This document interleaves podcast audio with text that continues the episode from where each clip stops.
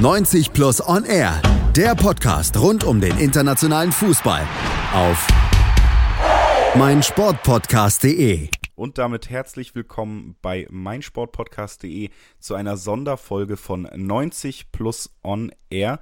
Mein Name ist Julius Eid und ich bin heute nicht alleine hier. Ich habe es eben schon gesagt, es ist eine Sonderfolge und die zweite dieser Art, denn auch letztes Jahr konnten wir schon ein ja, fantastischen Gast für uns gewinnen für eine kleine Extra-Runde zum Saisonstart über Werder Bremen und das werden wir auch heute wieder machen. Gemeint ist natürlich, wie jeder weiß, der uns treu verfolgt seit über einem Jahr, Gunnar Krupp, der ist wieder hier. Der war letztes Jahr kurz davor, Autor zu werden. Heute ist er es, dann schon fast seit einem Jahr von seinem Roman Absacker. Weiterhin auch als Journalist bei Steuerung F von Funk und NDR unterwegs. Tausendsasser, den ihr auch von Rocket Beats TV kennt. Und natürlich Bremen-Fan, was wichtig ist für diese Sendung. Hallo Gunnar. Hallo, moin. Ja gut, ich würde mich jetzt nicht als, erstmal nicht als Autor so richtig bezeichnen, noch nicht, glaube ich. Und auch noch nicht so richtig als Journalist und auch nicht als Experte. wie, daher, viel, wie viele Bücher musst du denn schreiben, um dich als Autor zu sehen? Ja, weiß ich nicht. Da müssen wir erstmal, ähm, nach einem ist das, glaube ich, eins kriegt man, glaube ich, irgendwie noch raus, rausgedrückt.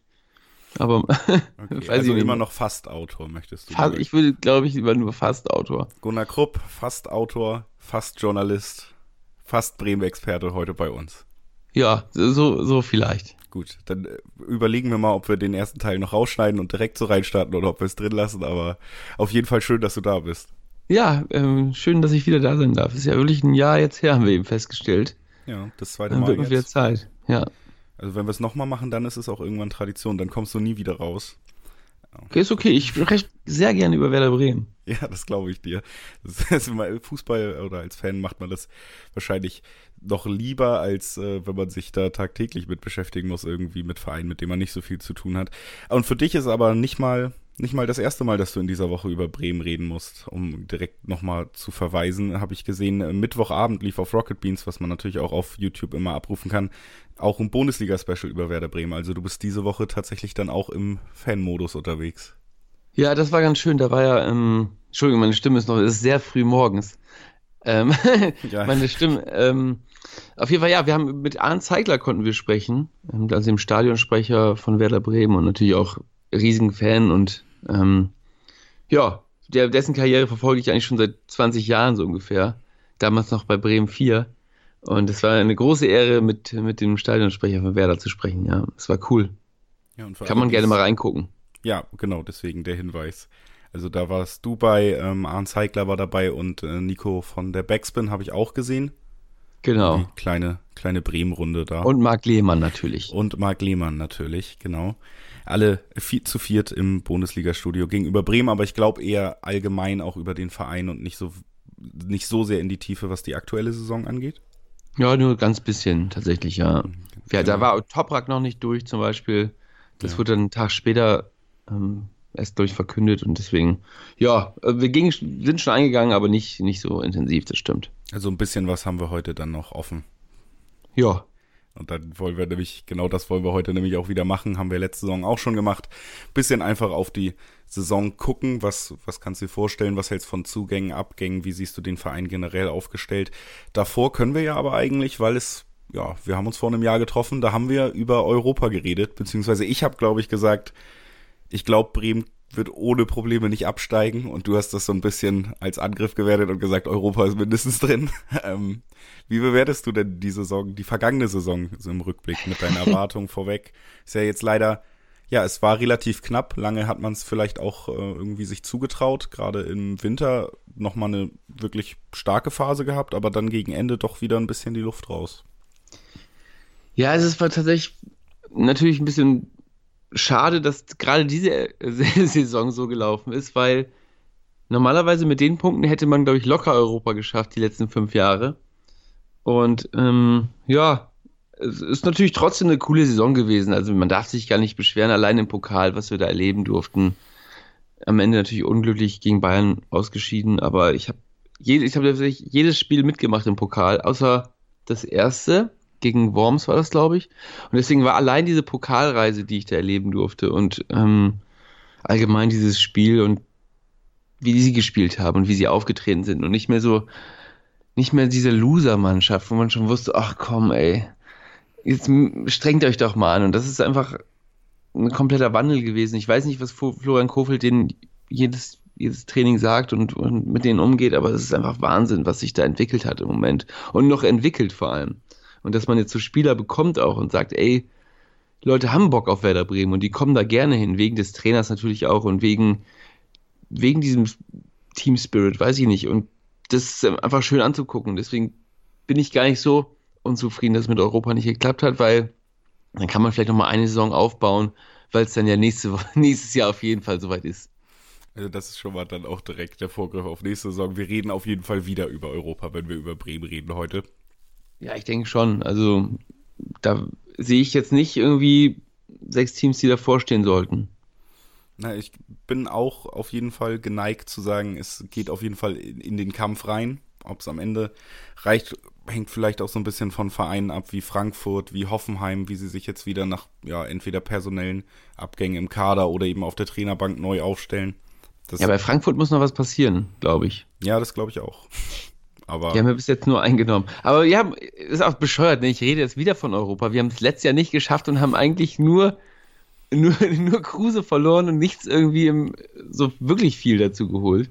Von daher, dennoch finde ich das Ziel durchaus realistisch. Ja, und wir können das ja gleich mal als Überleitung nehmen und erstmal, dann gehen wir später Richtung Abgänge, Zugänge. Das ist nämlich ein Punkt, den ich hier auch habe und über den wir letztes Jahr geredet haben. Und ich glaube, der ist immer noch so. Und ich glaube, das ist auch so ein bisschen das, was dann bei der positiven Einschätzung von dir rauskommt. Bremen oder das Gefühl um Bremen herum hat sich einfach spätestens mit Kofeld dann auch verändert. Der Fußball, den man spielt, ist anders. Das Grundgefühl ist positiver.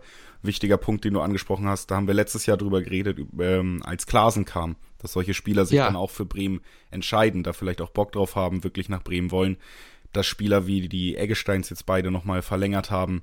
Das, äh, Ach, stimmt, das war letztes Jahr auch so, ja. Da haben wir haben Augustinsson und Pavlenka verlängert, glaube ich, genau. kurz vor der Saison.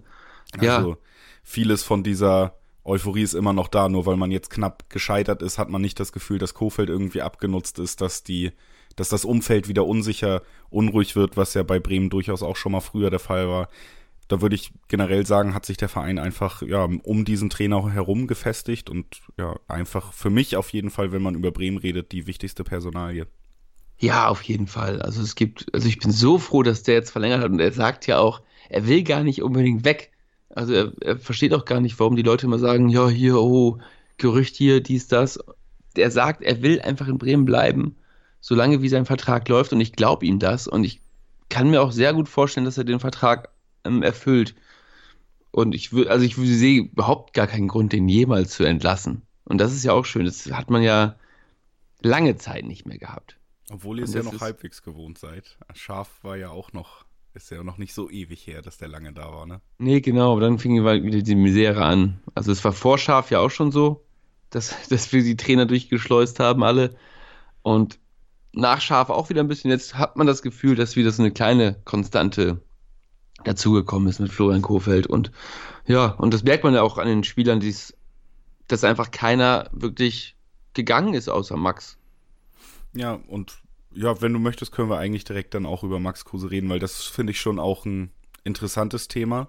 Ich habe im Winter für 90 Plus auch mal einen längeren Artikel geschrieben über Kofelds taktische Entwicklung und natürlich war da gerade innerhalb dieser Saison so ein absoluter Fixpunkt auch Max Kruse, der ja nicht nur irgendwie gefühlt so gut mit dem Trainer klarkommt, dass er da als Anführer eben auch viel weiter auf dem Feld weitergegeben hat von den Anweisungen, sondern auf den eben am Ende, gerade als es besser wurde, in der Saison, was das ganze Spiel angeht, eigentlich der absolute Fixpunkt, der wichtigste Spieler war. Und der verlässt jetzt Bremen ja. ablösefrei. Wir ja. haben eben gerade drüber geredet, dass es ja eigentlich ein Umfeld ist, wo, wo man das Gefühl hat, Spieler wollen bleiben, Spieler wollen mitarbeiten, Spieler wollen dazukommen. Und Max Kruse, ja, geht nicht nur aufgrund eines tollen Angebots eines Topvereins, sondern geht zu Fenerbahce. Im Endeffekt, also ja. für mich war das so eine Option, die gab es eigentlich nicht. Also entweder Kruse geht irgendwie ja, Liverpool braucht einen Ersatz und er möchte nochmal beim Champions League-Sieger spielen oder er bleibt, weil das alles eigentlich ja gepasst hat bei euch. Ja, ich glaube, wenn er jetzt die Zeit zurückdrehen könnte, würde er eventuell auch verlängern. Ich glaube, der hat sich das nicht ganz so vorgestellt, dass er am Ende bei Fenerbahce landet. Ähm, aber gut, er verdient natürlich richtig viel Geld jetzt und das merkt man leider auch, dass ihm das sehr wichtig ist dieses viele Geld, sonst hätte er auch in Frankfurt, glaube ich, hat, war auch im Gespräch und ich glaube, die sind am Ende wegen Geld ausgestiegen, wo man aber auch denkt, ach komm, wie kann Geld denn so wichtig sein? Aber ja, sein letzter großer Vertrag, wie er immer schön gesagt hat, glaube ich, und ja, dass es am Ende Fenerbahce geworden ist, natürlich Pech für ihn, dass dann auch die Leute jetzt langsam ihn so ein bisschen belächeln, dass er die ganze Zeit gesagt hat, er will zum Topverein wechseln und jetzt ähm, hat er einfach keinen Topverein gefunden. Und da hat Bremen aber dann auch schnell gesagt, nee, wir denken jetzt nicht mehr über Max Kruse nach. Und hat ihm ja selbst so ein bisschen den Riegel vorgeschoben und gesagt, wir brauchen jetzt mal eine, langsam eine Entscheidung. Und ja, hätten die das vielleicht nicht gesagt, hätte er vielleicht nochmal verlängert, wenn er gemerkt hätte, oh, vielleicht wollen mich doch nicht so viele große Vereine, wie ich gedacht habe. Und das ist halt, ist natürlich schade, dass er jetzt weg ist. Und ähm, ich habe den gerne immer zugeguckt, habe dem auch gerne mal zugehört, weil das wäre auch ein Typ, der auch mal seine Meinung gesagt hat. So einer fehlt vielleicht im Team. Ähm, so einer, so, der nochmal draufhaut irgendwo. Jetzt haben wir ja mit Moisander einen neuen Kapitän, der aber eher ruhig ist. Aber ähm, natürlich fehlt der Fixpunkt und das macht Bremen vielleicht ein bisschen unberechenbarer. Dass wir nicht mehr den einen Spieler haben, auf den sich alles konzentriert und ähm, das verteilt sich jetzt vielleicht ein bisschen mehr auf die Schultern von anderen. Viele sehen ja Osako jetzt dadurch im Kommen, dass der so ein bisschen die Max Kruse-Rolle übernimmt, aber ich weiß nicht, ob er das kann und ob der dieser Rolle schon gewachsen ist. Ja, aber du hast es ja eben schon gesagt, ich glaube, rein taktisch könnte das interessant werden. Kofeld ist ja auf jeden Fall zuzutrauen, dass er da auch Lösungen findet und dass Bremen dann mittlerweile eben auch über verschiedene Schultern verfügt, auf die man es aufteilen kann. Osako ist vielleicht eine Variante, aber was man generell da auch im zentralen Mittelfeld mittlerweile für Spieler hat, die alle in ihren gewissen Rollen noch sehr gut funktionieren können, sei es ein Klassen, sei es auch ein Shahin, ein Eggestein genau, ja. sowieso. Also ich glaube, rein taktisch ist es interessant. Ich finde nur trotzdem, wenn man auf diese Geschichte um Kruse guckt, jetzt mit Fenerbahce als Hintergrundwissen da, muss man sagen, eigentlich wirkt die Geschichte so, als wäre es für Bremen ein bisschen unglücklich, Kruse ist weg und für Kruse ein bisschen unglücklich, der spielt jetzt in der Türkei. Also. Ja. Wo man auch überlegt, will man wirklich jetzt zu den Zeiten in die Türkei gehen? Da muss das Geld schon echt extrem gut sein. Ja, äh, naja gut, es, es, wenn man viel Geld in, in Taxen verliert, dann braucht man viel Gehalt. ja, das stimmt. Ne? Das ist ja vielleicht dann auch so ein Punkt. Aber ja, ich dachte, das ist auf jeden Fall der relevanteste Abgang, über den man reden muss. Wie gesagt. Ja, wer, wer, fehlt denn da noch? Ist da überhaupt noch jemand richtig weggegangen? Ich habe tatsächlich bei Abgänge relevant, habe ich nur Max Kruse hier stehen. Ja. Also ich denke, es gab noch ein paar Leihenden oder Laien und äh, Jugendspieler, die dann auch bei Transfermarkt da alle aufgelistet sind. Aber ich finde jetzt nicht, dass das ja noch mehr hergibt, wo man wirklich drüber sprechen muss, was das so eine für riesige Auswirkung haben könnte. Nee. Und das ist ja auch das Tolle, dass die alle bleiben, ne? Und auch, auch ein Klasen, der trotz Angeboten sagt, nee, ich bleib jetzt hier. Ich bin doch nicht bescheuert. Ja, vielleicht ist dann auch das knappe Scheitern im erklärten Kampf um Europa ja auch nochmal so ein Anreiz. Bestimmt. Vielleicht ja. viele nochmal ja. ein Jahr doch noch hält, um zu sagen, das beende ich hier aber noch. Mit Was soll Truppe. das denn bedeuten? naja. Sie wollen natürlich alle noch da bleiben. Für immer. Wie äh, ja. Florian, eigentlich spielt dieses Team auch noch, wenn wir uns doch noch in 20 Jahren zum Besprechen treffen, dann wird das ungefähr gleich bleiben. Kofeld auf jeden Fall noch Trainer, das höre ich da schon raus. Pizarro spielt auch noch. Auf jeden Fall. Da können wir, das habe ich hier auch noch als kleinen Punkt. Pizarro, haben wir letztes Jahr drüber geredet, wie überrascht wir sind, dass der noch Fußball spielt. Was habe ich da, weißt du noch, was ich da gesagt habe, zufällig? Habe ich gesagt, er macht seine Tore? Bestimmt, ne? Ich glaube, also ich habe so, ich glaube nicht, dass er oft spielen wird, aber zwei, drei macht er und du hast gesagt, äh, sogar mehr als zwei, drei. Also du, ja, guck mal. Ja, das Vertrauen ist richtig von dir gewesen. Und ja, dann hängt er halt noch ein Jahr ran jetzt. Ja, auch wie er zum Beispiel im Pokal gespielt hat. Er hat auch schon wieder zwei Tore gemacht. Das letzte, was war das denn für, ich weiß nicht, ob du gesehen, gesehen hast, Gegen so aus der zweiten Reihe, genau. So ein haut er da aus, aus dem Fußgelenk so ein geiles Tor raus, wo man denkt, okay, ja, wenn du noch mal die letzten 20, 30 Minuten spielst, dann kannst du auch, kannst du alles schaffen. Ja, also auch, also ja, rein technisch, was Fußball angeht, das hat er nicht verlernt, das kann man nicht abstreiten und wirkt ja immer so fit, vielleicht fehlt einem irgendwann die Spritzigkeit und so, aber wie du gesagt hast, für die 20, 30 Minuten reicht das und ich glaube auch, das, da haben wir auch schon letztes Jahr drüber geredet und das hat sich auch bestätigt, das ist einfach jemand, der dem Kader wirklich gut tut, der gut ankommt, ja. der die Spieler in den Arm nimmt, auch mal mit denen redet, Tipps gibt, der hat Erfahrung auf höchstem Niveau gesammelt hat. Genau, das, das darf man, glaube ich, nicht unterschätzen, dass der den jungen Spielern wirklich viel beibringt. Ähm, wer hat das denn letztens noch gesagt? Josh, Josh Sargent natürlich. Mhm. Ähm, aber noch irgendjemand meinte das. Äh, ja, Rashica, glaube ich. Der letztens im Training hat, hat Pizarro so richtig geiles Tor gesch gesch geschossen und ist dann an Rashica vorbei gelaufen und hat gesagt, watch and learn oder irgendwie sowas. ja. ja, aber genau sowas. Es ist vielleicht gar nicht schlecht und auch jemand, der dann eben von außen Impulse gibt. Wenn Kruse weg ist, natürlich auch so ein, ja, du hast es eben schon angesprochen, jemand, der laut ist, jemand, der Ansagen macht, muss man da sich vielleicht wieder auch ist ja auch immer wichtig ab einem gewissen Niveau, dass man eine ordentliche Hierarchie in der Mannschaft hat. Da ist Pizarro, glaube ich, jemand, das ist gut, dass der jetzt noch das Jahr ranhängt und wenn es nur dafür ist, um eben auch diese Rolle auszufüllen. Genau, vielleicht braucht man, ich glaube, man braucht so einen auch auf dem Platz. Also, dass man auch auf dem Platz jemanden hat und nicht nur an der Seitenlinie, der dann schimpft. Aber natürlich ist die letzten 30 Minuten, wenn er dann reinkommt, dann ist er auf jeden Fall nochmal ein Antreiber. Das ist ja nicht sogar nicht nur bei den Spielern so, sondern beim ganzen Stadion, die dann denken, oh, da geht noch was jetzt. Ja, es ist einfach die, die Aura eines Spitzenspielers und die hat er noch. Genau. Und genau, die unterstreicht ja. er dann tatsächlich auch immer wieder. Ungern erinnere ich mich da auch ans Pokalspiel in Dortmund. Da war ich ja auch vor Ort. Ja, ich auch. Da waren wir zusammen im Stadion quasi. Ja. Aber du hattest mehr Spaß als ich am Ende. Ich hatte so viel Spaß. Ja, das und freut ich bin mich. dann, war mir ganz egal, dann noch nach Hause zu fahren, diese ganze Strecke. Ich war hin und weg. Ja, es war auf jeden Fall intensiv. Aber das sind ja genau die Momente, die du angesprochen hast. Sowas macht dann irgendwie auch doch wieder Lust auf die nächste Saison. Ja, voll. Also ich bin voller Euphorie. Ich fahre morgen auch hin ins Stadion. Erstes Spiel und boah, ja, ich freue mich schon wieder. Gegen Damon Horst habe, konnte ich leider nicht. Aber ab jetzt will ich auch wieder jedes Pokalspiel mitmachen. Ich glaube, das ist auch gut, wenn ich dann wieder ab zwei, Runde 2 wieder mit dabei ist. Es hat, hat vielleicht ein bisschen jetzt gefehlt für die, für die Mannschaft. Achso, haben die wahrscheinlich war das Ergebnis noch so niedrig. Das war nur 6-1, ja. Ja. Ach, das 1 vielleicht das Problem. Ja, ja. Na gut. Also dann können wir schon mal an alle Bremen-Fans weitergeben. Gunnar Krupp ist bald wieder im Stadion und dann geht's auch wieder aufwärts. Macht euch keine ne? Sorgen. Dann, dann müsst ihr nicht mehr diese 6-1-Spiele ertragen. Bah wir können ja noch mal ganz kurz das Thema oder Abgänge und äh, Pizarro, das haben wir alles besprochen. Einmal kurz abschließen noch so mit der letzten Frage, die ich dazu noch so ein bisschen notiert hatte. Wer hast du denn, wer ist denn so für dich der Spieler, wer könnte denn diese Rolle Cruises dann so wirklich auf dem Platz übernehmen? Pizarro haben wir drüber geredet, wird nicht immer auf die Spielzeit dann kommen, logischerweise. Wer könnte für dich als ja, Kapitän, Führungsspieler, Anführer auf dem Feld, wer hat für dich da das Potenzial, diese Saison dann diese Rolle auszufüllen? Okay, als Anführer würde ich mal Davy Klaasen in den Raum werfen, weil der macht auch mal den Mund auf und schreit rum und, und staucht mal die ganzen Leute zusammen. Und aber natürlich in der Spielmacherrolle dann, ähm, ja, muss es ja Osako eigentlich machen, ne? Also alle loben ihn ja auch schon die ganze Zeit und ich habe letztes Jahr sehr geschimpft über Osako.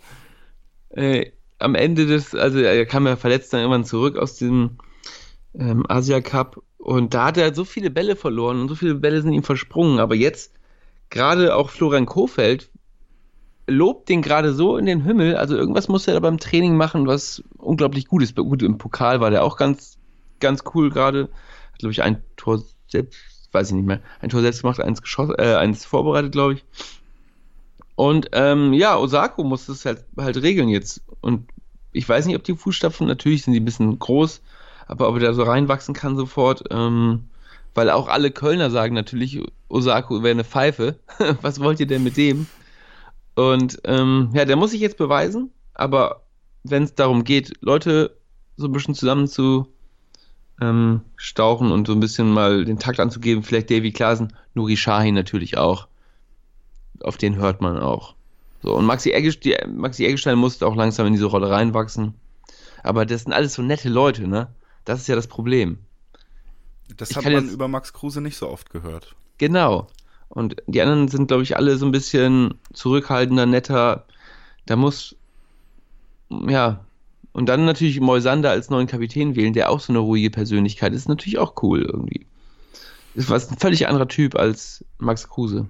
Aber vielleicht führt das ja im Endeffekt dann noch zu ein bisschen mehr Abgeklärtheit die ja dann auch am Ende vielleicht so ein ganz bisschen gefehlt hat, um die letzten Punkte Richtung Europa zu holen.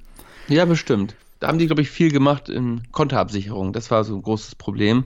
Und da haben die im Training sehr, sehr viel Zeit mit verbracht jetzt. Von daher hoffen wir mal, dass das geklappt hat. Und Osako, hast du gesagt, könnte fast sowas wie ein Neuzugang werden. Das ist dann eigentlich das Stichwort für unser nächstes Thema. Wir wollen auch noch mal kurz über drei Neuzugänge, die bis jetzt relevant waren. Bremen nicht die aktivste Mannschaft auf dem Transfermarkt dieses Jahr. Über die wollen wir gleich reden. Wir machen eine ganz kurze Pause und sind dann wieder da mit Gunnar Krupp und den Bremer Zugängen. Bis gleich. Mein Sportpodcast.de ist Sport für die Ohren. Like uns auf Facebook. 90 Minuten, zwei Teams, pure Emotion. Es geht wieder los. Die Fußball-Bundesliga auf meinsportpodcast.de. Abonniere jetzt deinen Bundesliga-Podcast und sei dabei im Bully Special. Weserfunk. Auf die Zirbelnuss. Füchsle Talk. BV Beben. Unter Flutlicht. Werkskantine am Wasserturm und viele mehr. Die Fußball-Bundesliga auf meinsportpodcast.de. Und damit herzlich willkommen zurück auf meinsportpodcast.de. Es ist immer noch 90 plus on air Spezialfolgenzeit. Gunnar Krupp ist immer noch hier. Wir reden über Werder Bremen. Wir haben eben über die Abgänge beziehungsweise über den relevanten Abgang überhaupt über Max Kruse geredet, warum er bei Fenerbahce gelandet ist und warum das vielleicht alles doch ein bisschen unglücklich ist. Wir haben schon über Kofeld geredet, wir haben über Pizarros letztes Jahr geredet und jetzt wollen wir uns mal ein bisschen noch wenn wir schon auf die Saison vorausblicken, auch auf die Zugänge ein bisschen konzentrieren. Und da gibt es drei, die wirklich nennenswert sind, finde ich. Der erste, der wurde schon sehr früh fix gemacht und für einen Preis, der vor einem Jahr dann auch äh, noch deutlich höher angesetzt war. Also auch da hat man zumindest preislich dann gut abgewartet. Niklas Füllkrug von Hannover 96 ist dazu gestoßen im, in der Offensive und ja, da, also alleine was die Stürmerposition angeht, äh, hat Bremen da jetzt einiges an Optionen im Moment. Ja, das, da sehe ich auch noch einen Stürmer zu viel auf jeden Fall. Wahrscheinlich, also wahrscheinlich wird Martin Harnik ja noch gehen. Also wenn die noch einen Verein für ihn finden. Weil sonst wird der nicht viel spielen, was eigentlich auch schade ist, weil der hat echt auch gegen Dortmund natürlich dann gerade noch gerettet, aber er hat natürlich nicht ganz die Leistung gebracht, die, die man von ihm vielleicht erwartet hat. Und jetzt kommt Niklas Füllkrug, der aber gleich in so eine Rolle reingedrängt wird von Florian Kofeld, wo er nicht so gerne spielt. Äh, der wurde ja äh, auf rechts, glaube ich, gestellt jetzt äh, öfter mal. Ja, ähm, mal gucken, was von dem zu erwarten ist, aber natürlich haben wir genug Stürmer. Also Rashica ist ja gesetzt und dann hat man da so eine Klasse noch auf der Bank, wo man denkt, okay, wer soll denn da jetzt noch alles spielen? Also Claudio will ja spielen, Josh Sargent finde ich auch toll, wenn der mal ein bisschen, bisschen Zeit bekommt. Dann haben wir noch Jojo Eggestein und dann halt noch Füllkrug, Harnik und wenn Bartels dann wieder fit ist, dann noch Bartels, wo man denkt so, okay, ja, also gut besetzt. Das ist ja. einfach viel zu viel.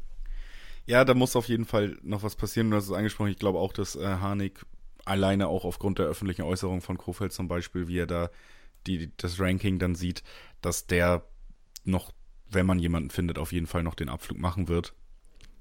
Ja, aber es tut mir für ihn leid, ist ein netter, cooler Typ, aber ja, ist jetzt auch 32. Ähm, und ja, das ist, ist sagt jemand, nicht. der den Verein mit Claudio Pizarro hier unterstützt. Ja, gut.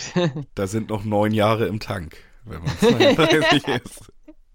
Ja, gut, das stimmt natürlich. So, wenn, ja, wenn man es so sieht, dann ja, aber ja, er hat, ist vielleicht nicht der schnellste und ja, dann haben wir halt die jungen Leute, die man auch nicht ähm, verschrecken will, weil man will ja auch den Leuten, also Eggestein und Sargent, also Johannes Eggestein und Sargent auch mal ein bisschen Raum geben und ein bisschen die Chance geben und da ist Martin Harnik vor der Nase halt auch irgendwie, weiß ich nicht, vielleicht das falsche Signal und deswegen müsste der vielleicht noch gehen. Vor allen Dingen, du sprichst ja an, Hanik ja auch nicht der Einzige. Rashica hat sich richtig gut gemacht im Sturmzentrum. Ja, Eigentlich das ist auch so ein Ding, was hat denn Kofeld mit Rashica gemacht? Am Anfang der Saison noch so blind gegen die Leute gelaufen und plötzlich läuft er mit zurück, weiß, wie er zu laufen hat und, und knipst auch plötzlich. Also das hat sich wirklich während der laufenden Saison verändert, was ja auch. Ja. Der war eine Zeit lang so auf der Tribüne oder auf der Bank also am Anfang hat er ein paar Einsätze bekommen, dann war er sehr viel auf der Tribüne und auf der Bank. Und dann irgendwann kam er zurück und hatte es einfach irgendwie begriffen. Ja, also das spricht natürlich auch wieder nur für die Trainingsarbeit dann von Kofeld, aber ich ja. auf jeden Fall auch einer, wenn nicht der Spieler, den man irgendwie als, als Durchstarter dann doch der letzten Saison bei Bremen herausheben muss. Ja. Also das würde ich auch unterschreiben. Wie, was glaubst du denn, Füllkrug jetzt rechts außen eher? Meinst du, das kann er spielen? Meinst du, das war. Nee, kann, Überhaupt er sagt er eine- selbst, er kann das nicht. Ja, Er ist ja eher so ein Typ wie Claudio Pizarro. Er ist ja sehr groß, er muss eigentlich in der Box spielen. ist der Top-Transfer für Bremen? Also was den Preis angeht. ähm, Genau, und ich, ja, ich, ich habe das die ganze Zeit schon ein bisschen kritisch gesehen, weil wir schon so viele Stürmer haben. Aber er muss jetzt einfach ein bisschen, sie müssen irgendwie so einen Mittelweg finden, dass er zwar von außen vielleicht kommt, aber öfter in der Mitte zu finden ist, weil da fehlt eigentlich auch der große Spieler. Ähm, also gut, ja, eigentlich fehlt er da, genau. Also wir hatten nicht so einen Stürmertyp bisher, außer Claudio vielleicht. Ja. Ähm, und deswegen ist es eigentlich gut, die, diesen Typen noch zu haben. Aber im Moment weiß ich nicht. Wüsste ich, jetzt würde ich ihn nicht, also wenn ich jetzt morgen aufstellen müsste, würde ich ihn jetzt nicht aufstellen bisher. Interess wie gesagt, äh, für den Spieler, für den man bis jetzt am meisten Geld ausgegeben hat. Aber ich würde da auch auf jeden Fall sagen, das ist halt eine Position, die schon ganz gut besetzt ist eigentlich. Ich glaube, man wollte Füllkrug sehr gerne holen. Ich glaube auch, dass Füllkrug immer noch ein interessanter Spieler ist, deutsch, noch relativ jung. Ich glaube, der hat eine gewisse Zukunft vor sich. Also, und für den Preis, das muss man dann auch mal sagen, ich glaube, da wirst du ihn immer wieder los. Selbst Genau, außer wir, nichts wir, wir ändern vielleicht das 4-3-3 mal und ähm, Ja, machen da ein bisschen was anderes. So, dann kann ich mir vorstellen. Stürmer. Genau, dann kann ich mir vorstellen, dass dann ähm, Füllkrug auch mal Zeiten bekommt, aber so mit den beiden Außen und einer in der Mitte ist das halt oft vielleicht ein bisschen schwierig. Mal gucken. Also gerade Aber- was das Stürmerpersonal angeht, wäre das, denke ich, möglich. Und ich glaube, Kofeld auch zuzutrauen, was so Genau. taktische. Also, der verändert ja, der spielt ja auch viel mit Taktik und ändert im Spiel fünfmal die Taktik. Von daher mache ich mir da gar keine Sorgen. Der wird schon wissen, warum er den geholt hat. Also, es ist ja nicht überraschend, Ja. dass der in der Mitte die, die Stärken hat. Ja, ich finde es auf jeden Fall auch spannend. Also gerade was äh, die Offensive angeht, das Personal, dass Kruse weg ist, dass man Kofeld viel zutraut, das macht für mich Bremen auf jeden Fall auch zu einem Team, wo ich mehr als einmal, wenn es möglich ist, irgendwie zuschauen werde in dieser Saison, weil ich das auch alles sehr, sehr interessant finde. Und interessant ist auch äh, eine weitere Verpflichtung, um mal hier wirklich ganz profimäßig eine Überleitung zu finden zum nächsten kleinen Thema. Ömer Toprak ist gekommen. Das ist ähnlich wie im letzten Jahr. Da haben wir auch um diesen Zeitpunkt draufgenommen und äh, Nuri Sahin kam erst am Deadline Day. Das heißt, über den haben wir nicht geredet. Aber wieder ein Spieler, der bei Dortmund, ja, respektiert wird, auch ordentliche Leistung gebracht hat, aber es irgendwie nicht mehr in die erste Elf schafft. Nicht so richtig. Und Toprak hat eine fantastische Vorbereitung gespielt, muss man sagen Ja, hat sich damit auch irgendwie, ja, auch im Supercup wirklich äh, Lewandowski in der Hosentasche gehabt, 90 Minuten. Hat sich damit irgendwie auch selber so ein bisschen noch ins Schaufenster gestellt, sich so präsentiert, dass eben auch nicht nur absolute Kleinvereine oder so dann irgendwie Interesse haben, sondern dass ein Verein mit Bremen Ambitionen nach Europa ihn verpflichten wird. Und ich glaube, so wie Toprak jetzt gespielt hat und so wie sich eigentlich immer präsentiert hat, ein souveräner, ein wirklich professioneller Bundesligaspieler, der wird Bremen da richtig helfen und Stabilität verleihen und der wird auf jeden Fall auch auf seine Spielzeit kommen. ja, auf jeden Fall. Ich glaube, der spielte schon morgen von Anfang an, kann ich mir gut vorstellen. Ähm, weil der, ihm fehlt ja jetzt nichts. Bei der Außer Form wäre es nicht verwunderlich, ja. Genau, ich schätze mal, der wird mit Moisander dann die Innenverteidigung bilden, was mir so ein bisschen natürlich für Marco Friedel leid tut, weil der hat jetzt extra unterschrieben hier, um natürlich auch au- von Anfang an zu spielen. Ähm, ja, Ja, Aber wenn dann- Der andere Innenverteidigerzugang für. genau, der schon, ja, Ja. der hat ja schon, war ja schon bei uns eigentlich, der war ja schon ausgeliehen von Bayern.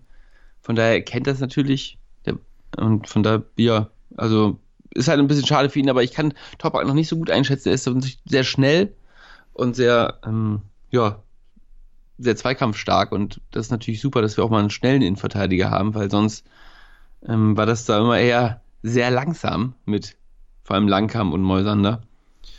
Ähm, ja, ich bin gespannt, was der macht. Also scheint ja ein sehr. ich kann ihn menschlich nicht einschätzen, aber er ist ein guter Freund von Nuri Sahin, von daher kann ich mir gar nicht vorstellen, dass der. Dass Also ich habe da auch immer, oder man hört immer nur, dass das ein sehr, sehr netter Kerl auch sei. Also ja, und der da auch dann vielleicht, wenn dann doch ein Friedel nachrückt, vielleicht nicht der Spieler ist, der dann, sobald er einmal nicht spielt oder ein zweites Glied rückt, so ein bisschen nicht direkt die schlechteste Laune verbreitet. Das soll schon der Fall sein. Also ich glaube, da hat man mit, mit Toprak wirklich viel richtig gemacht. ja, wo man dann sagen muss, vielleicht sollte man einen von den anderen Innenverteidigern abgeben, die jetzt verletzt sind. Ähm, weil wenn jetzt Langkamp und Velkovic wiederkommen, die sind jetzt, die werden, glaube ich, auch bald wiederkommen, beide. Und dann hat man da aber auch fünf Innenverteidiger, was, was auch ein bisschen viel ist vielleicht. Vielleicht Aber mal gucken. viel wieder, ja. Ja. Aber ich freue mich auf jeden Fall, dass er, dass es geklappt hat, dass er da ist und ähm, ja, ich weiß auch gar nicht, wie, wie, wie die das immer schaffen, Dortmund für unglaublich wenig Geld die Spieler wegzunehmen. Ähm, das war bei Shahin schon so, wo man denkt, so, hä? Das ist so, so ein seltsames Knapp eine Konstrukt. Million, Ja, wo man ne? denkt so, was? Und dann nehmen die noch, übernehmen die noch Gehalt davon, wo man denkt, okay, alles da, wollt ihr uns noch ein paar Leute schenken? Ja, also Ähm. irgendwie, ich glaube, es ist so eine Mischung aus, dass es Spieler sind, die sich sehr gut im Verein verhalten haben bei Dortmund, dass man denen auch entgegenkommen möchte, damit sie eben nicht hinwechseln. Man pocht so aufs Geld, dass sie nur nach China können und sonst müssen sie Ja. auf der Tribüne bleiben. Und ja, im Endeffekt kann es natürlich sein, dass es gute Kontakte zwischen den Vereinen gibt. Die letzten Deals für, von Bremen-Seite lasse schon darauf schließen, dass man nicht komplett äh, schlecht zu sprechen ist in Dortmund auf Bremen. Genau, ja, irgendwie ist das ein bisschen seltsam. Ja gut, ihr habt die Delaney ja auch super billig bekommen, ne? Muss man ja sagen. Ach, auf jeden Fall. Also da sind wir alle, da sind wir auch immer noch dankbar. Ja. Marco Friedel hast du eben schon angesprochen, das ist der dritte, also noch ein Innenverteidiger dazu, ein sehr junger, ein sehr talentierter. Ja. Jetzt kommt dazu und äh, es ist so ein bisschen so seit Ja gut, der war ja schon fast, also der war ja schon echt lange da, ne? Also er war jetzt letztes zwei Jahr Jahre ausgeliehen geliehen. oder so, anderthalb Jahre, schon aus, sogar. oder anderthalb Jahre ausgeliehen. Mhm. Ähm, ich weiß gar nicht, wann war, ist er denn gekommen? Letztes Jahr erst? Nee. Im Januar. Im Januar 2018, guck mal, sehe ich gerade. Ja, das sind Okay. eineinhalb, ja. Anderthalb Jahre, ja. Also man, man weiß, was man hat. Wo, wo mich das aber auch ein bisschen gewundert hat, dass der, dass der jetzt quasi verlängert hat oder jetzt komplett gewechselt ist, weil er hat nicht viel gespielt, ne? Und irgendwie hat ihm Kofeld wahrscheinlich gesagt, ey, wir bauen jetzt auf dich und du wirst jetzt mehr spielen. Aber, und dann kommt halt Toprak dazu. Und das fand ich dann ein bisschen so, ach, ja, fühlt er sich wohl, hat er, glaube ich, auch gesagt, dass er gesagt, zum ersten Mal erstmal geschluckt hat, als er gesagt hat, okay, jetzt holen sie, holen sie Toprak noch. Fand er, glaube ich, am Anfang nicht so cool. Und jetzt meinte er aber, ja, das ergibt schon Sinn. Es ist ähnlich wie im letzten Jahr, wenn du dich erinnerst, da haben wir so über Kevin Möwald gesprochen, der relativ früh verpflichtet wurde und äh, Ja, ja, ein relativ interessanter Spieler war auf einer Position, wo man gesagt hat, ja, der wird auf jeden Fall auf seine Spielzeit kommen, der kommt vom Nürnberg und jetzt macht er halt den Schritt und dann wurde eben noch David Klaassen verpflichtet, mit dem er vielleicht gar nicht so unbedingt gerechnet hat, dass man Ja. ihn bekommen kann und dadurch ist Möwald dann auch ein bisschen zurückgerückt. aber, Aber- viele Spiele gemacht, Möwald, tatsächlich. Ja, gerade gedacht. gegen Ende der Saison und auch Ja. gut. Ja. Also, es bringt immer seine Leistung, wirklich. Also ich kann nichts Schlechtes über den sagen. Hat auch einen guten Schuss. Mal aus der zweiten Reihe, das hat uns auch so ein bisschen gefehlt vielleicht. Da hat sich nicht so, nicht so wirklich viele Leute getraut, außer Eggestein. Mal aus der zweiten Reihe. Oh, jetzt guck mal, jetzt geht mein Wecker, damit ich das nicht vergesse. ähm, 9 Uhr, guck mal. Ähm, klingelt der Wecker erst bei Gunnar Krupp. ja, äh, Möwald auf jeden Fall ähm, für mich auch eine Überraschung gewesen, dass der so viel gespielt hat. Ja, aber auch, aber alles, wenn wir so über diese Zugänge reden, wenn wir über Spieler reden, die dann vielleicht erst in der zweiten Reihe sind, die vielleicht gar nicht so die Einsatzchancen haben. Letztes Jahr fing das so ein bisschen an, wie gesagt, da war Möwald so ein Kandidat, weil dann Klaasen noch kam, Shahin kam dann ja sogar auch noch, das wussten wir zu dem Zeitpunkt, wo wir drüber geredet haben, gar nicht. Aber ich glaube, das unterstreicht nochmal so diese, diese Entwicklung, die Bremen gerade macht, dass man eben auch in der Breite tatsächlich gut aufgestellt ist. Und dass man da Ja. über Jahre jetzt was entwickelt hat und dass man, da sind wir uns einig, ich glaube, das hat man jetzt schon öfter rausgehört, auch einen richtig, richtig guten Trainer dafür an der Seitenlinie hat. Also die, die langfristige Entwicklung des Vereins, keine Ahnung, wie du das einschätzt, aber die sehe ich bei Bremen auf jeden Fall sehr positiv. Ja, man erkennt ein Konzept und man glaubt dem Trainer einfach auch alles, ne? Also ich glaube ihm jedes Wort, wenn er irgendwas sagt. Und das ist auch, auch mal schön. Ja. Dass man dann, weiß ich nicht, also sonst war ich immer so, boah Gott, jetzt kommt der. Und das ist so ein junger, frischer Typ, der auch bei den Spielern ankommt. Und ich glaube, diese Klopp-Vergleiche, die es jetzt in letzter Zeit immer gab, sind gar nicht so weit hergeholt. Ich finde ihn einfach grundsympathisch und ähm, der scheint halt gut mit den Spielern klarzukommen. Und es entwickelt sich, glaube ich, gerade einfach was. Und die Leute haben Bock auf Werder Bremen und also die Spieler meine ich jetzt. Und das ist schön anzusehen. Ja. Aber auch die, die Leute generell. Also ich höre immer mehr Leute, die dann auch sagen, ja, ist eins der Teams, die mich interessieren. Und ich glaube, das liegt auch an Kofeld. Da Ja. vielleicht der Klopp-Vergleich im Kleinen natürlich, wir reden über den Trainer, der gerade die Champions League gewonnen hat, aber Ja, na klar. ähm, den Weg kann er ja auch noch gehen und da merkt man auch, damals wie Klopp auch bei Dortmund, dass Kofeld auch dafür sorgt, dass der Verein generell eine höhere Wahrnehmung erfährt, äh, erfährt dass er da auch eine Rolle spielt. Es liegt natürlich auch daran, wie du gesagt hast, ich, ich finde auch, auch Pressekonferenzen mit Kofeld und so, das hat schon seinen gewissen Charme. Ja, hat voll. seine Aktion drin, wo er dann nicht auf dem Bayern-Trikot unterschreibt, im Trainingslager jetzt wieder ist er Ja. umgegangen. Das war richtig gut, ne? Äh, Also die Aktion mit dem Bayern-Trikot und der Klopp-Vergleich, ja, weiß ich nicht, also so ganz Also das abgeneigt bin ich da eben- auch nicht als Dortmund-Fan zu sagen, vielleicht geht er ja auch denselben Weg. Eben sagen, er hat äh, nicht auf dem Bayern-Trikot unterschrieben und dem Mädchen dann danach ein Werder-Trikot geschenkt. Ach echt? Ja, das Ja, macht es ja. natürlich noch sympathischer. Ich habe nämlich auch gedacht, der Witz ist ganz gut, aber andererseits das arme Mädchen. aber nee, nee, die hat dann tatsächlich ein Werder-Trikot geschenkt das bekommen. habe ich nämlich gar, ja, dann ist das ja wirklich von vorne bis hinten eine runde Aktion gewesen. ja, Aber das äh, könnte, okay, guck mal, ich äh, gehe direkt wieder in, ins Fußball-Setting rüber. Es könnte ja eine runde Angelegenheit bei Werder im Transferfenster noch werden. Wenn noch ein, zwei Leute vielleicht kommen, wie siehst du das? Siehst du noch irgendwo Verbesserungspotenzial? Und ich habe hier zwei Gerüchte noch rausgeschrieben. Ich weiß nicht, ob du ahnst, um wen es geht, aber Conti? zu, äh, Conti von äh, Milan als Außenverteidiger und Ja. tatsächlich auch äh, Bentaleb von Schalke 04 wird Genau. ja immer wieder gehandelt. Können wir fast vielleicht gesondert drüber sprechen, weil gerade Bentaleb ist, glaube ich, ein bisschen, weiß ich nicht, kann man ein bisschen was zu sagen. Ich weiß nicht, ob du dich schon ein bisschen mit Conti auseinandergesetzt hast. Siehst du Hm. Verbesserungspotenzial auf der Außenverteidigerposition? Würdest du sagen, das ist was, wo wir nachlegen sollten?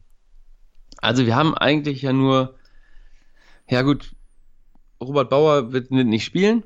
Also der wird gar nicht im Kader nie sein, leider. Also ich mochte den eigentlich als Typ gerne, aber ja gut, er war halt, hat seine Chance bekommen und nicht genutzt.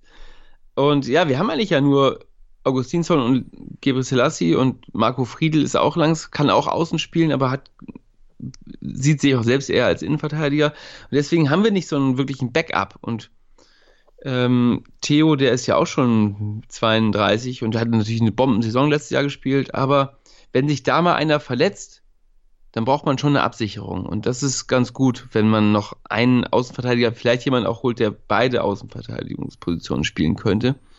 Ähm, aber ja, so ein Außenverteidiger wäre super.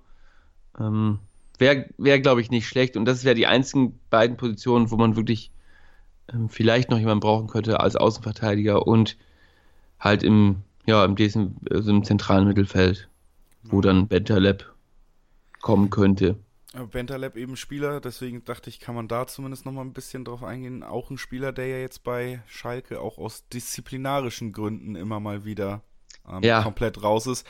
Ich finde, das lässt bei so Transfergeschichten, wenn man sowas vorher über einen Spieler weiß, einen immer so ein bisschen, ja, weiß ich nicht, zögern. Und Genau, in ja. meiner Wahrnehmung. Ich weiß nicht, wie du das einschätzen würdest. Ja, das denke ich mir auch. Also ich brauche den fast nicht, wenn, wenn alle, alles, alle so bleiben und, und verletzt, unverletzt bleiben, brauche ich den eigentlich nicht, aber ja, dadurch wird er halt günstig, ne? Und ich will eigentlich, so einen will man natürlich nicht, weil die Wohlfühl-Oase Bremen, ich habe keinen Bock irgendwann zu lesen, dann jetzt schlagen sie sich dann irgendwie im Training und irgendwie, es klingt vielleicht gemein, aber ich habe den Eindruck, okay, vielleicht ist das nicht der einfachste Charakter, was man so hört. Und ähm, Aber da kam bei mir nämlich dann doch wieder der Gedanke, ja, der Kruse-Ersatz. ja, natürlich wäre es cool, so einen zu haben, aber ja, ich bin halt echt immer auf, auf Harmonie aus und äh, ich weiß nicht, ob der Kann ich auf jeden Fall, war auch mein Ja. erster Gedanke, als ich Bentaleb gehört habe, habe ich gedacht, okay, auf dem Niveau ist jetzt ein Verein interessiert, weil eigentlich hatte er sich gefühlt, finde ich, dadurch, dass er immer diese disziplinarischen Probleme hat, so ein bisschen zumindest auf diesem Level Fußball diskreditiert. ist natürlich ein to- toller Spieler und, ähm, und auch ein Typ, der dann, der dann vielleicht auch mal die Leute zusammenschreit und auch ein bisschen ätzender Spieler für die Gegner. Aber ja, ähm, Leider auch manchmal mal, wenn- für die Mitspieler. Genau. Und wenn, wenn er kommt, ich, ich gucke mir das mal an, aber ich glaube auch, dass Florian Kofeld mit so einem Typen klarkommen würde. Und die haben ja wahrscheinlich, haben sie ja auch viel gesprochen im Vorfeld, wenn es denn dazu kommen würde. Und ich schätze da die Menschenkenntnis von Baumann und Kofeld auch richtig ein. Von daher, ich würde immer jemandem eine Chance geben. Ähm, vielleicht sind ja auch alle anderen schuld gewesen. Und man hört es daraus, du hast auf jeden Fall als Bremen-Fan meiner Meinung nach auch äh, berechtigterweise ein großes Vertrauen mittlerweile zu den Entscheidungen, die da im Verein getroffen werden. Die meisten ja. waren ja auch wirklich gut. Ich glaube, da können wir eigentlich schon überleiten. Ja, so zum, da leiten wir mal über zu den blöden Themen, nämlich was Werder Bremen nämlich richtig scheiße macht. Oder was meinst du jetzt? Ach so, nö, da fällt mir gar nicht so viel ein. Gibt's da was, was dir dann direkt hochkommt?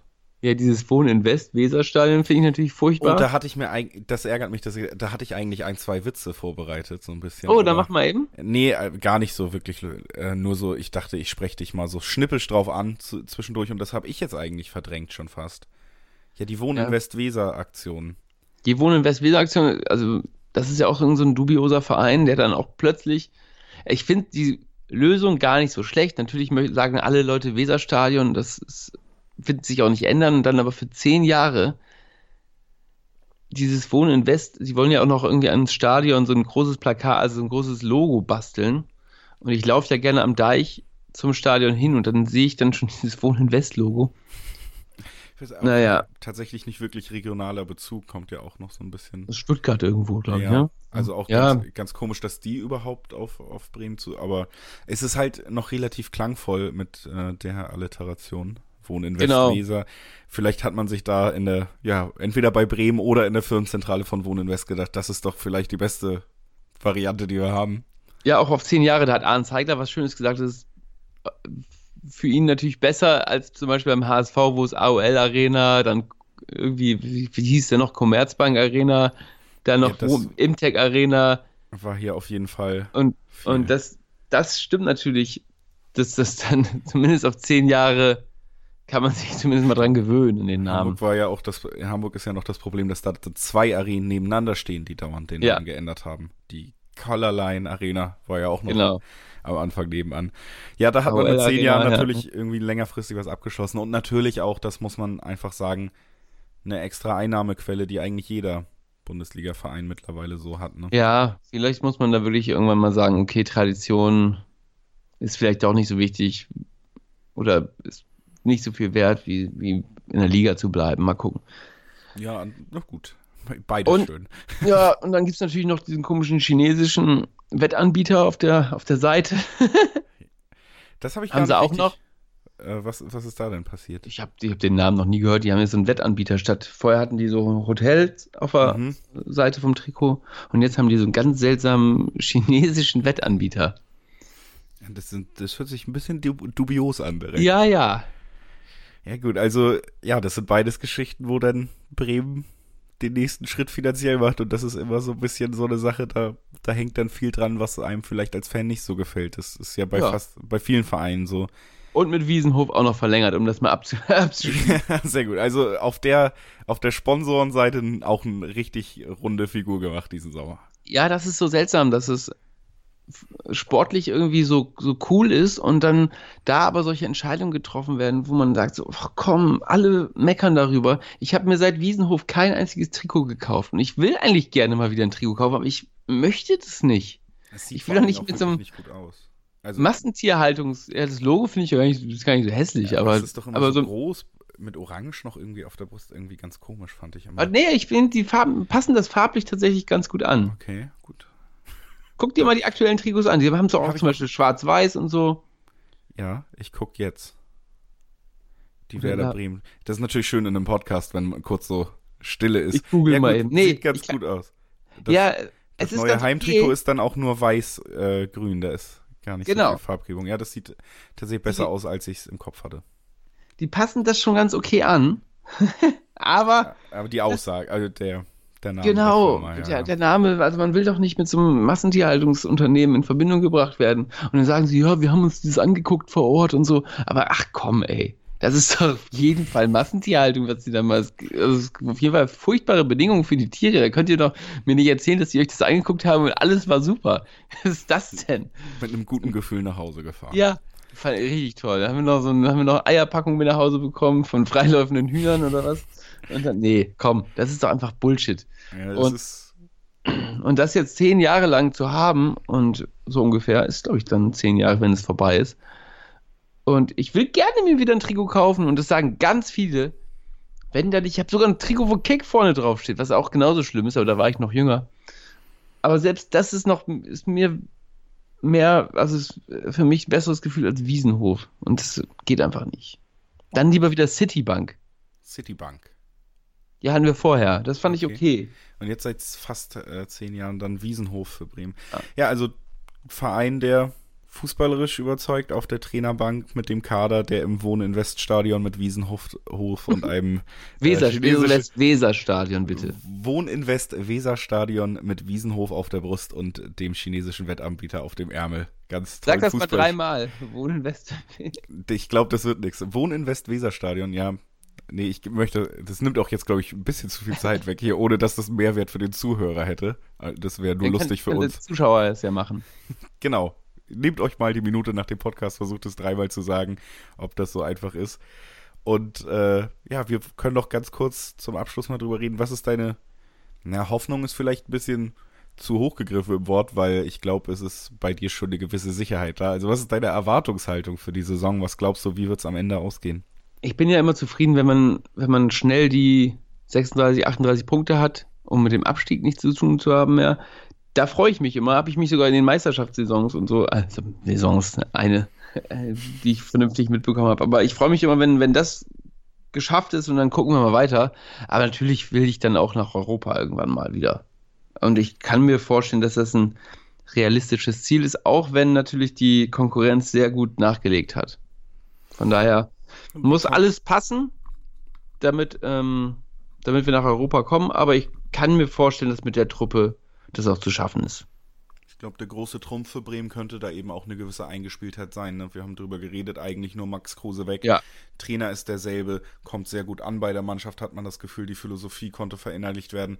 Und viele Teams, die sonst so um Europa mitspielen, haben, ja gut, Frankfurt eher im Sturm natürlich große Namen abgegeben, also im Kader, aber sonst viele, wie eben, weiß ich nicht, auch Wolfsburg, auch Hoffenheim, alle neue Trainer, Hertha, die vielleicht wieder zukommen, das, die sind alle noch nicht eingespielt. das könnte stimmt der ja. könnte der große Trumpf von Bremen im Endeffekt sein. Deswegen würde ich auch sagen, also Platz 7 kann man anpeilen in dieser Saison. Ich denke auch. Das Einzige, was mich bei Bremen so ein bisschen stutzig macht, ist, dass wir so viele langsame Spiele haben. Ne? Wir haben wirklich nicht, wir haben nur, also eigentlich nur Rashica, der wirklich eine Bombengeschwindigkeit hat und sonst sind wir alle relativ langsam und entspannt unterwegs und deswegen ähm, muss man da wirklich gutes Stellungsspiel haben, aber da mache ich mir eigentlich wenig Sorgen, aber das ist so der einzige Punkt, wo ich sage, oh, da könnte man noch vielleicht noch mal irgendwas Schnelles holen.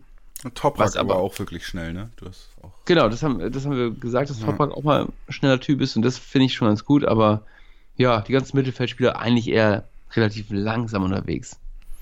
Ja, aber ist, wenn man gut Fußball spielen kann, dann braucht man nicht laufen, hat mein Trainer Genau. in der Kreisliga immer gesagt. Ja, das sieht man ja auch in Nuri Shahin. Zum Beispiel. Das ist eigentlich das perfekte Beispiel für die Theorie, ja. Und Bremen, ja, geht jetzt in die Saison. Ich würde sagen, wir können spätestens nächstes Jahr dann drüber reden, ob es so geklappt hat, wie wir heute gemutmaßt haben.